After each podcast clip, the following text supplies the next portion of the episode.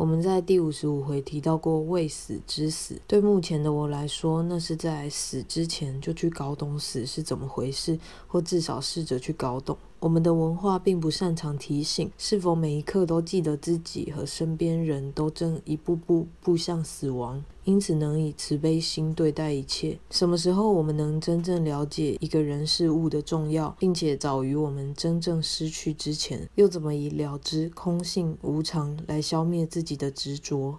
把握当下，勿向外求。慈悲就是体认到自己与万物有着深层连结。我与万物的躯体皆会枯朽，而我们都与源头相连。下一次遇到不愉快的事情发生，想象自己变得透明，内在不存在任何一道墙，就让讨厌的事物、话语穿过你而去，允许它存在，但不接纳它，不做任何停留，无需被支配。内在状态。